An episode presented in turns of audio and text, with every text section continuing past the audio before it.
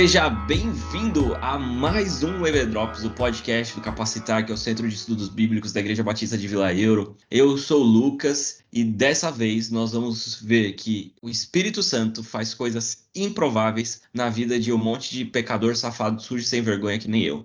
Olá, gente, aqui é o Alexandre, é muito bom estar mais uma vez com vocês. E, rapaz, sabe que tem algumas histórias que você fala, ah, isso não acontece na vida real, assim, tem algumas coisas que a gente vai ler nesse livro que você fala, nossa. É isso aí. Nós estamos começando a segunda temporada da série Improváveis. Olha que legal. Quem diria, hein? Uma série com duas temporadas de podcast de, de, aqui no, no YouTube da nossa igreja.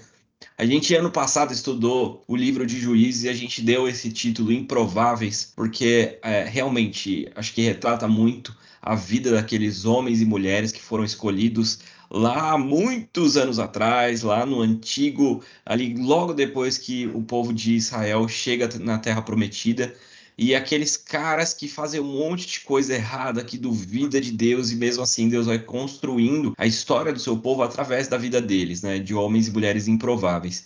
E aqui a gente decidiu usar o mesmo nome, a gente até ia usar Improváveis depois de Cristo, mas ia acabar ficando muito longo, né? Mas como o Espírito Santo trabalha através, como chega até nós, né, através do livro de Atos, a ação do Espírito Santo na vida também de homens e mulheres que eram de uma forma e que agora são completamente diferentes por conta da ação do Espírito Santo. Então é muito legal. Depois que Cristo vem, a história ela muda. Lá em Juízes, acabou assim a nossa série Improváveis do ano passado dizendo que o livro de Juízes apontava para a necessidade de um Salvador. E agora a gente vai ver que depois que o Salvador veio e manda o seu Espírito Santo, o que, que ele faz na vida de gente improvável, que nem eu, você, Pedro, Paulo, Tiago, João no barquinho e toda essa galera. Então vai ser uma jornada muito interessante. A gente vai estudar aí durante bastante tempo. Nós estamos usando esse livro aí que o, o Alexandre está mostrando. Você que está só ouvindo não está vendo, mas ele chama Atos de 1 a 12 para você. Na verdade, são dois livros, né? Uma série que chama a Bíblia para você, da editora Vida Nova. O autor é o Albert Moller Jr.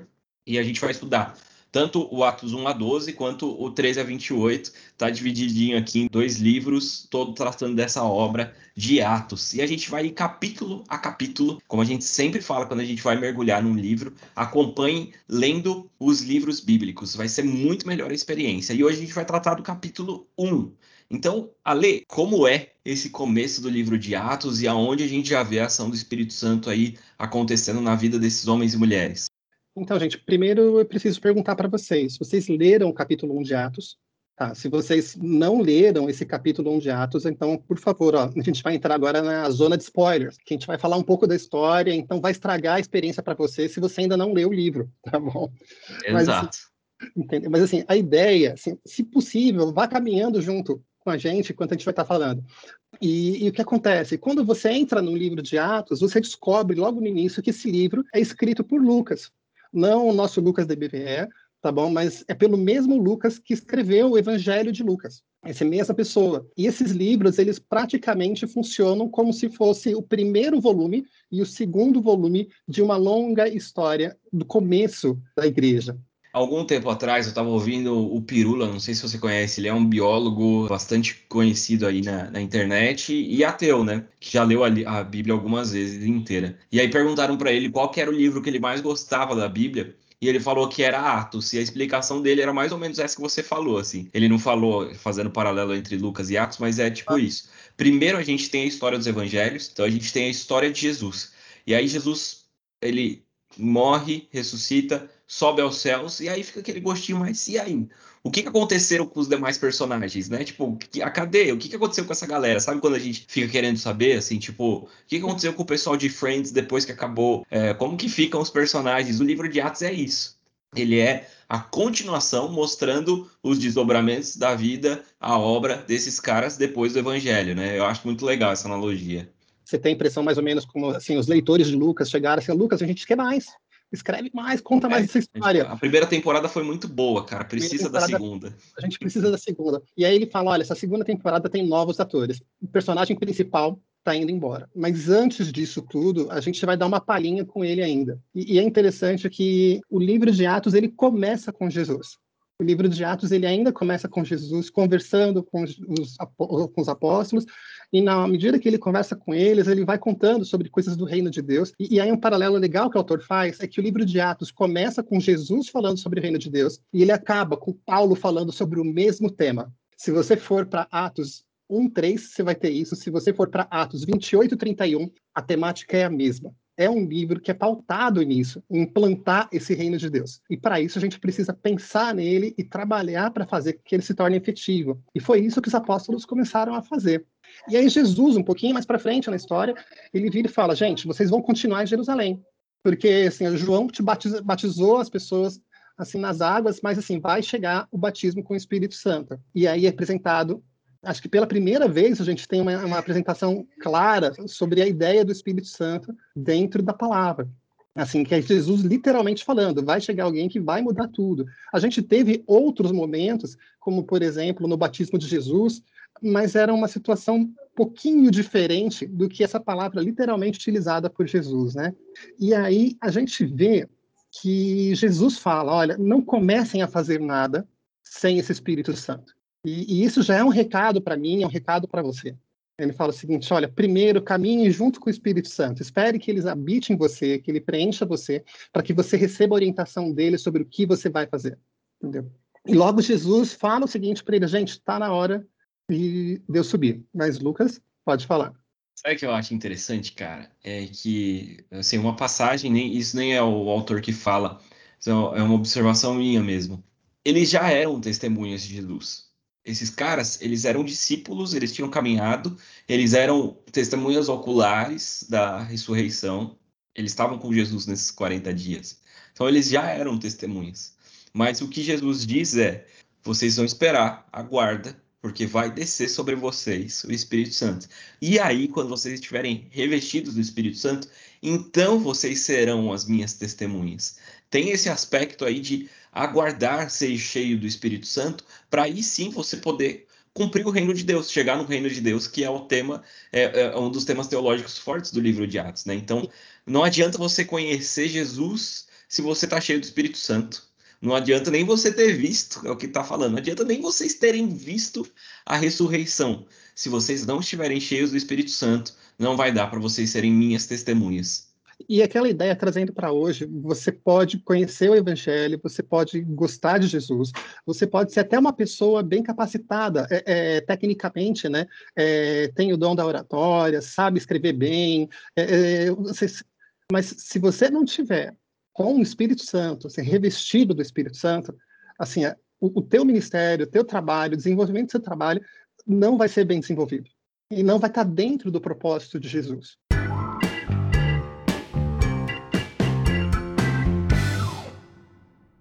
E avançando um pouco mais para a história, Jesus fala, gente, é, tá na hora de eu dar tchau. E isso é importante, assim, porque ele, ele repete, em outras palavras, aquele mesmo texto da grande comissão que a gente tem lá em Mateus 28.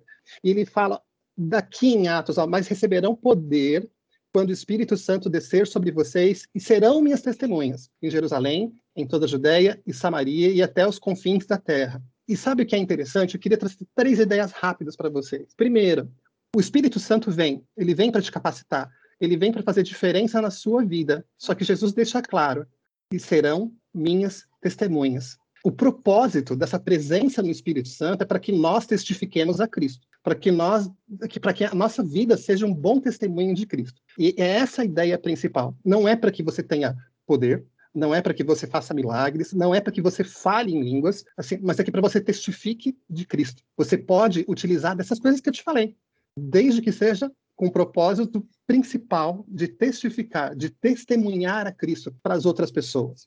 É, é a primeira ideia principal. A outra ideia que me chamou muita atenção é que Jesus coloca aqui, é, ele nomeia Jerusalém, Judéia, Samaria, confins da terra. É uma ideia de círculos que são concêntricos, assim, eles se amplificam, né? Um cada vez maior que o outro. Isso já é uma prévia do que, acontecer, que vai acontecer no livro de Atos os, os apóstolos eles vão para Jerusalém e eles recebem o Espírito Santo. Ih, gente, já estou contando um monte de coisa lá da frente. Tá bom? E Pedro prega onde? Em Jerusalém.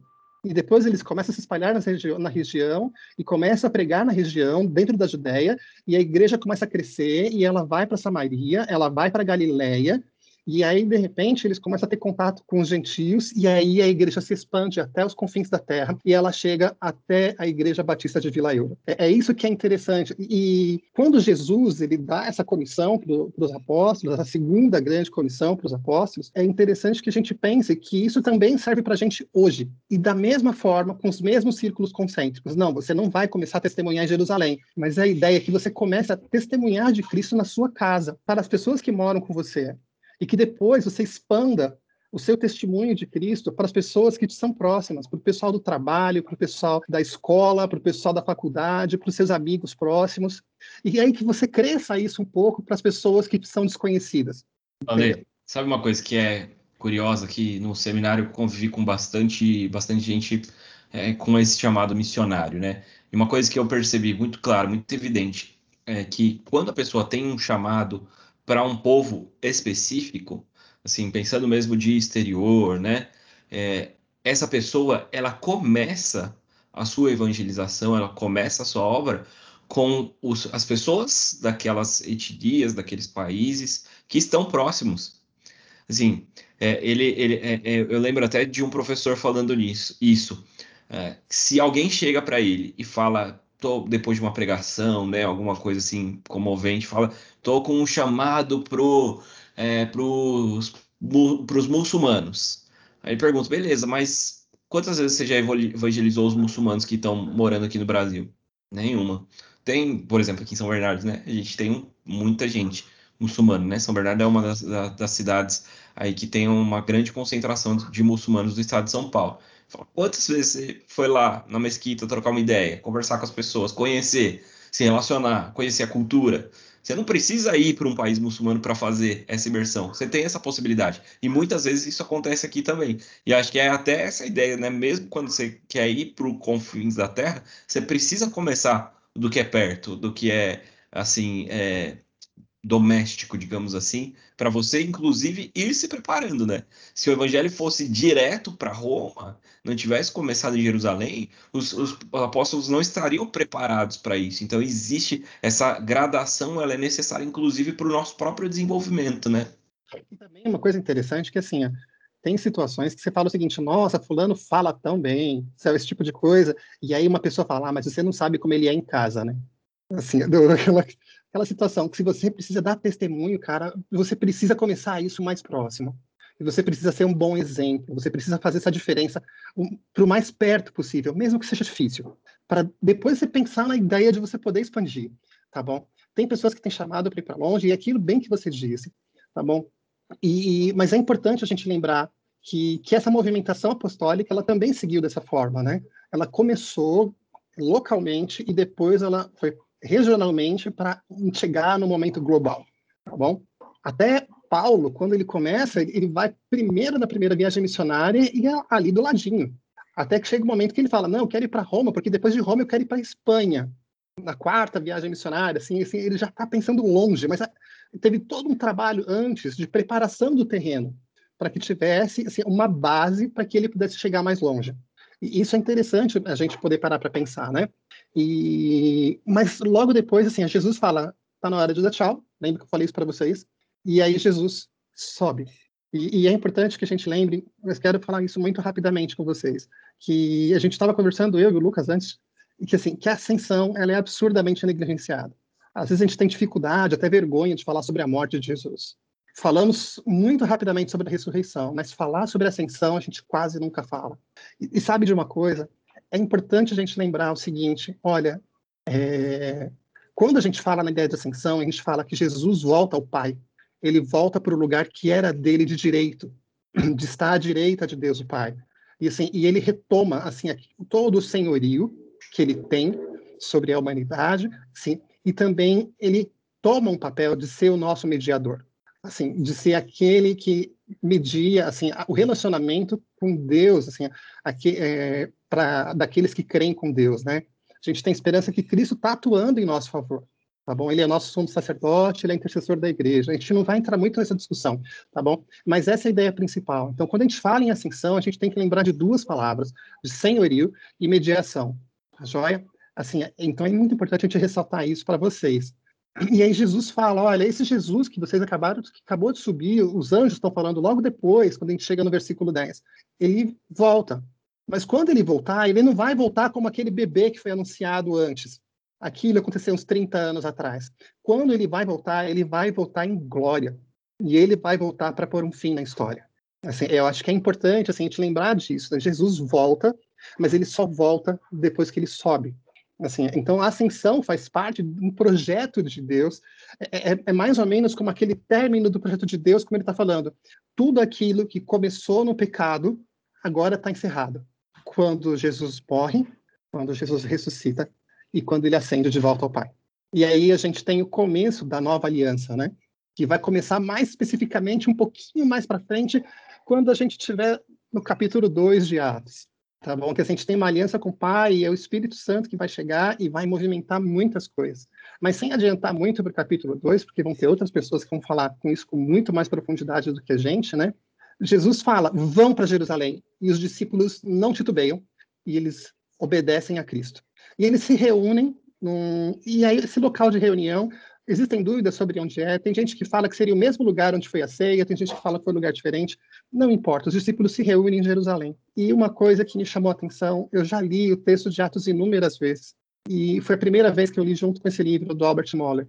E Albert Moller chama atenção para um detalhe muito pequenininho e que mudou muito da minha concepção, quando ele fala que Maria e os irmãos de Jesus estavam com eles. E aí, quando você lê a primeira vez isso, você fala, e daí? E aí o que o autor lembra para gente é que quando você lê os evangelhos, quando você lê lá em Mateus 13:55, em Marcos 3:21, quando você lê em João 7:5, você tem a família de Jesus, Maria e os irmãos de Jesus, dando pitaco no ministério de Jesus, pondo em dúvida até a capacitação mental de Cristo, falando ele não está bem.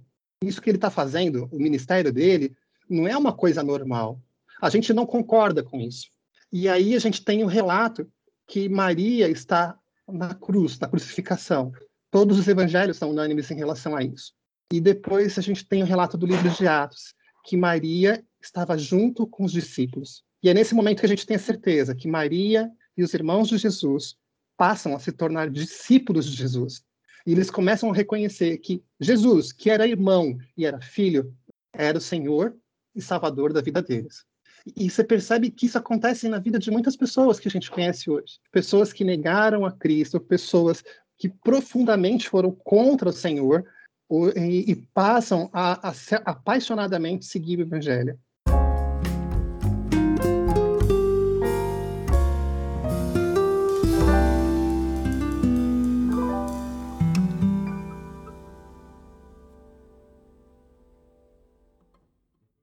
Maria é um negócio diferente, né? Maria a gente tem que tratar de outra forma. Ela, cara, é a mulher é bendita entre as mulheres, o anjo falou com ela. Ela tinha sim as suas dúvidas e o texto bíblico ele relata isso, mas ela tá lá na crucificação. Ela nunca deixou de estar acompanhando Jesus, né, como uma discípula, provavelmente passando por um processo também. Mas os irmãos não. Os irmãos são aqueles irmãos mais novos. E aí, eu me colocando como o irmão mais novo, de alguém perfeito, apesar da gente imaginar que Jesus, a sua divindade, não era expressa assim em coisas naturais, né?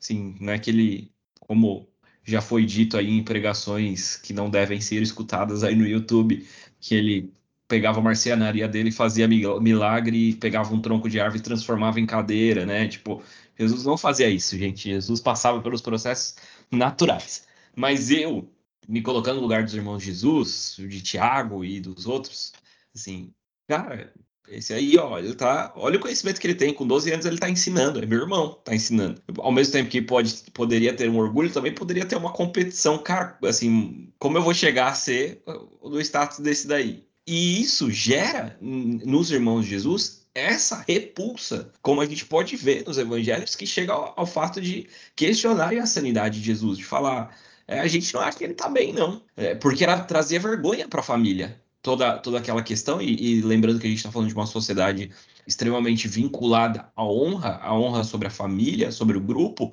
sobre as cidades, né? Jesus de Nazaré. E, e aí, como essa família fica diante de Jesus, está falando as coisas que está falando. Vocês precisam comer minha carne, beber, beber meu sangue, sabe? Se quiser nascer de novo, é, se quiser seguir, tem que nascer de novo. E isso não é compreensível. Mas quando esses caras têm um encontro com o Jesus ressurreto, com o Jesus divino, com o, o Jesus com o corpo glorificado, eles compreendem e têm a sua vida, sua mente transformada. E eles passam a seguir o Filho de Deus. E quantas vezes a gente tem essa comparação no dia a dia mesmo, né? Quantas pessoas olham para Jesus pensando, poxa, é um mestre, ele é um, um, humano evoluído, e aí começa a colocar Jesus num lugar que não é o dele.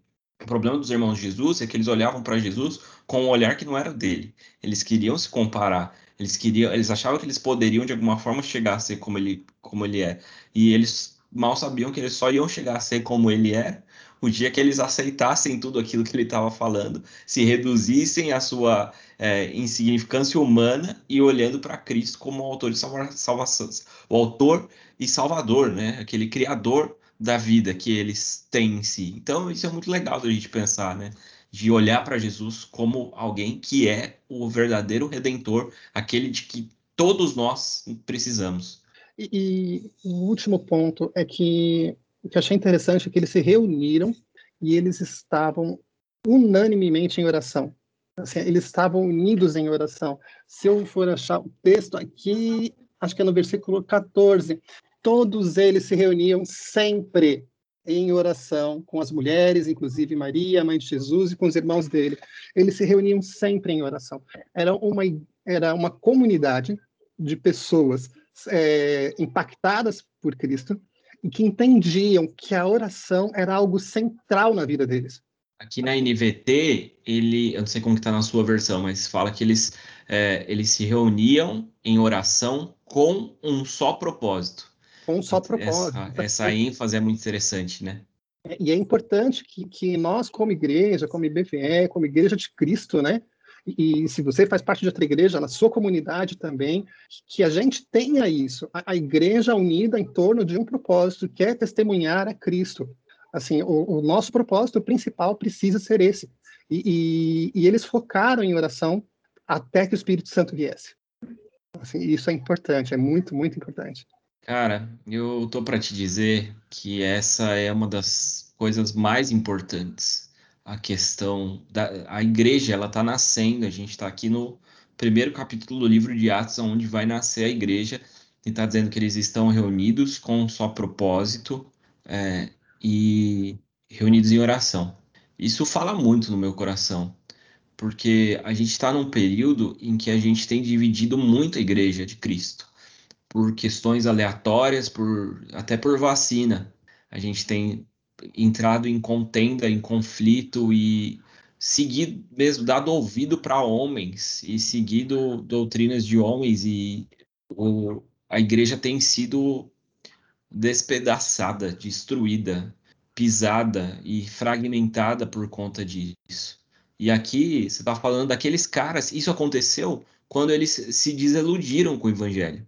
Quando eles viram a morte de Cristo, o que, que o evangelho de Lucas e os outros evangelhos nos contam? Que foi cada um para um lado, sofrendo, que tinha dois indo para Emaús, voltando da onde eles vieram, que teve o outro que fugiu pelado no Getsemane, provavelmente foi Marcos, que cada um foi para o seu lado, chorar o seu canto e viver o seu luto. E agora, esses mesmos caras, eles estão reunidos com um só propósito, em oração, querendo saber o que, que vai acontecer. O mais louco de tudo, mais legal, é que eles não têm ideia do que vai acontecer. Eles não têm controle de nada. Eles estão completamente à mercê. Eles ficaram três anos seguindo Jesus, todas as orientações. Jesus se levantava e falava: vamos atravessar o mar. Eles vão atravessar o mar. Vão comprar comida. Jesus dava todas as orientações. Eles ficam três anos sendo totalmente é, guiados por Cristo. Agora, Cristo não está mais lá presencialmente. E mesmo assim, eles continuam firmes no propósito. Eles podiam estar muito mais apavorados. Eles podiam estar muito mais preocupados do que no momento da morte, porque a morte todo mundo viu. Agora a gente está falando que ele ressuscitou. Agora é óbvio que a perseguição provavelmente já começava com o burburinho do, da ressurreição de Cristo. Mas eles estavam firmes, em união, orando. Cara, isso para mim fala, fala muito ao meu coração. E Cara, uma coisa que eu acho que é importante também é a gente lembrar do começo do capítulo, que assim, que Jesus falou a eles acerca do reino de Deus. Sabe, assim, é, quando você tem certeza que você faz parte de um propósito que é muito maior que você mesmo, assim, você pode ser um pescador, você pode ser um coletor de impostos, você pode ser como eu, um funcionário público, é, você pode ser um médico, você pode ser um professor, é, você pode ter qualquer profissão. Mas se Jesus falar para você, como ele falou para os apóstolos, vai para Jerusalém e espera. Meu irmão, o conselho que eu te dou, vai. Assim, eles não sabiam o que ia acontecer, eles só sabiam que algo ia acontecer, porque o mestre falou. E o que é interessante é que eles se permitiram ser usados, né? Eles permitiram que eles, eles se permitiram ser instrumentos da vontade de Jesus, daquela vontade manifesta deles, entendeu? E eles se tornaram aquilo que Jesus disse lá atrás nos evangelhos sobre eles. Ele disse: Olha, e eis que eu farei de vocês pescadores de homens, sabe assim? E é isso que começa a ser cumprido agora, quando eles se reúnem nesse cenáculo, nessa casa, esse apartamento, um andar superior lá em Jerusalém. É, muito. Cara, podia acabar aqui o episódio, mas tem mais um ponto que eu quero que eu quero falar, que eu quero trazer é, nesse capítulo que ele é tão rico. Numa lida desatenta, ele pode parecer que a ênfase está inclusive nesse ponto que eu vou tocar, mas cara, olha quanta coisa até aqui a gente está falando de 14 versículos, né? É, depois desse, desses primeiros 14 versículos, Lucas vai citar de uma forma bastante gráfica e bastante é, macabra a morte de Judas, assim, ele relata com requintes de crueldade a morte de Judas, falando que as tripas saíram para fora, e tem até uma aplicação teológica para isso no livro, então se você quiser ler o livro, vá lá, a gente não vai falar aqui, ou então assiste, acompanha a nossa aula, que a gente vai ter o curso presencial a partir de semana que vem. Se você está ouvindo esse EB Drops depois do dia 11 de agosto de 2021, já era, mas a gente vai ter também o curso presencial.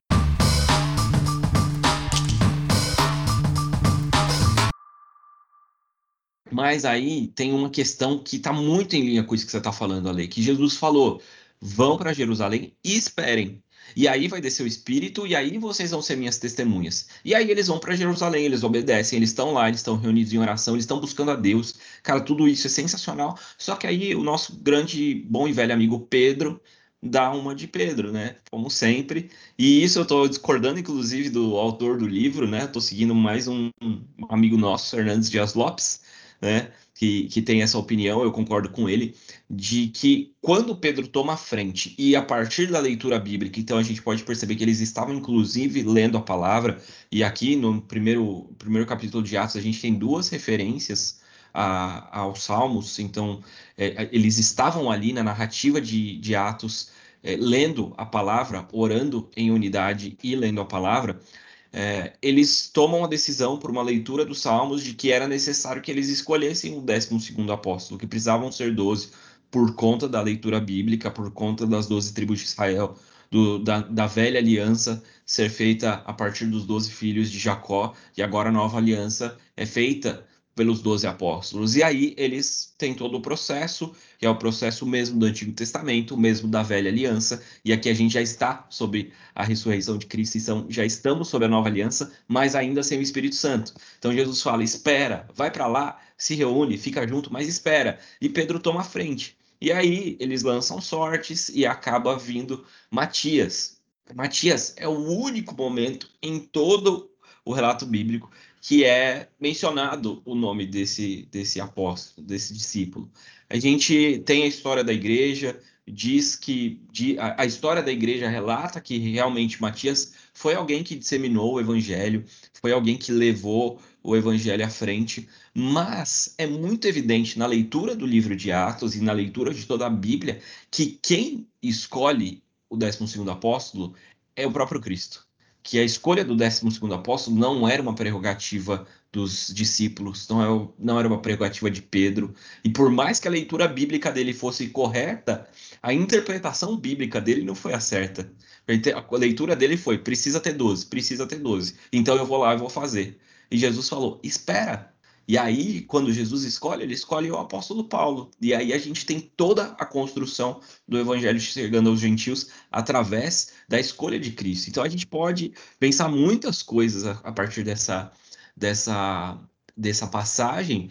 E uma delas que é muito forte é que quem nos dá, quem dá o nosso chamado é o próprio Cristo. É Ele que nos dá aquilo que nós devemos fazer.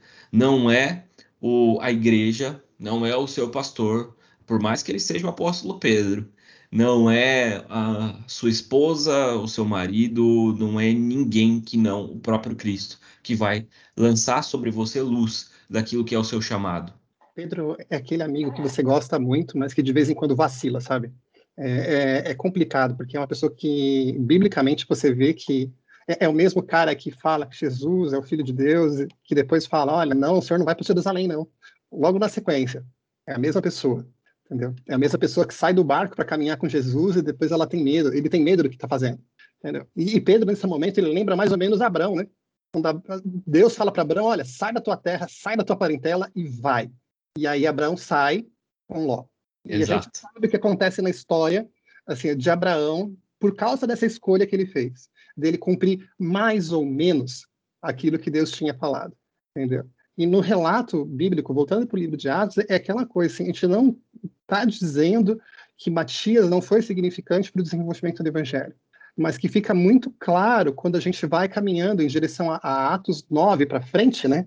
Que assim, que Paulo, Saulo, transformado em Paulo posteriormente, que é ele que era o escolhido de Jesus. E que era nele que estava o propósito de que o evangelho fosse disseminado até os confins da terra. Essa ideia, assim, da gente entender que tem horas que, que Deus fala, faça, e tem horas que Deus fala, espera, é importante. A gente também tem isso lá em Davi, quando ele fala, vou construir o templo. E aí vem, na, vem Natan, é o profeta, na época... Eu acho que não era Natan, não, mas beleza. Não era Natan, mas assim, vem o profeta e fala o seguinte, uhum. nem sonhando. Assim, e Deus fala, quem te disse que é para construir? Nessa hora que Davi sabiamente fala, opa, peço perdão pelo vacilo, eu nem comecei, não está mais aqui quem falou, e deixa que o Senhor cumpra a sua vontade, deixa todo esse, todo esse trabalho para que Salomão fizesse, que, o filho de Davi. Entendeu? E muitas vezes a gente tem que estar atento para aquilo que Deus está falando conosco. Ele tem um propósito para a nossa vida, tem um propósito claro para mim, para a sua vida, e ele fala isso para nós. Só que tem horas que você precisa esperar. E isso é importante a gente atender também. Amém. Glória a Deus. Foi muito legal. Eu eu tô com uma expectativa altíssima com essa série. Eu acho que vai ser uma bênção para todo mundo que caminhar com a gente, para a gente para turma presencial que a gente vai ter lá na nossa igreja. Então eu quero pedir para você que está nos ouvindo que você compartilhe, se engaje, divulgue isso, compartilhe nas suas redes, passe para os seus amigos. Se você não gostou, passa para os seus inimigos, enfim, compartilha, porque é, eu creio que Deus pode fazer muitas coisas e eu acho que esse é um momento muito propício. A gente até esperou um pouco para começar com essa série, para ser casado com esse momento que nós estamos voltando à vida normal depois de uma pandemia, assim, chegando, avistando o fim da pandemia, é, porque a gente tem muita pessoa, muitas pessoas desanimadas, muitas pessoas tristes, e eu creio que o Espírito Santo quer impulsionar coisas novas, que ele quer gerar coisas novas e que ele quer é, que realmente, assim, depois desse período de espera, que pelo menos a gente deveria ter esperado, não sei se todo mundo esperou, mas durante, depois desse tempo, ele vai fazer grandes coisas que a gente possa estar pronto, preparado para sermos usados por Ele. Então, acompanha a gente. Valeu? Acompanha, gente. Abraço, pessoal. A gente se vê na próxima, tá bom? Até mais, gente. Semana que vem nós vamos olhar para os capítulos 2 e 3 do Evangelho, o Evangelho do Espírito Santo. Tem gente que chama Atos de Evangelhos do Evangelho do Espírito Santo, é isso. Capítulos 2 e 3 do livro de Atos, viu, gente? Obrigado por ter ficado com a gente até aqui e até mais. Tchau, tchau. Tchau, tchau.